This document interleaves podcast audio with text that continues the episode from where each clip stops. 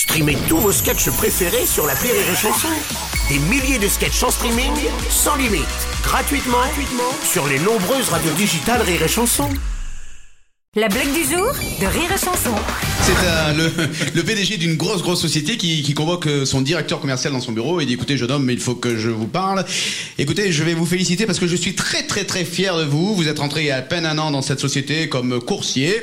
En moins d'un mois vous êtes passé aide magasinier. Puis deux mois plus tard vous êtes devenu chef du service des stocks. Et maintenant voilà directeur commercial de tout le groupe. Alors jeune homme je vous remercie. Je vous félicite. Je suis fier de vous. Est-ce que vous avez quelque chose à dire? Et là le jeune le regarde et dit merci papa.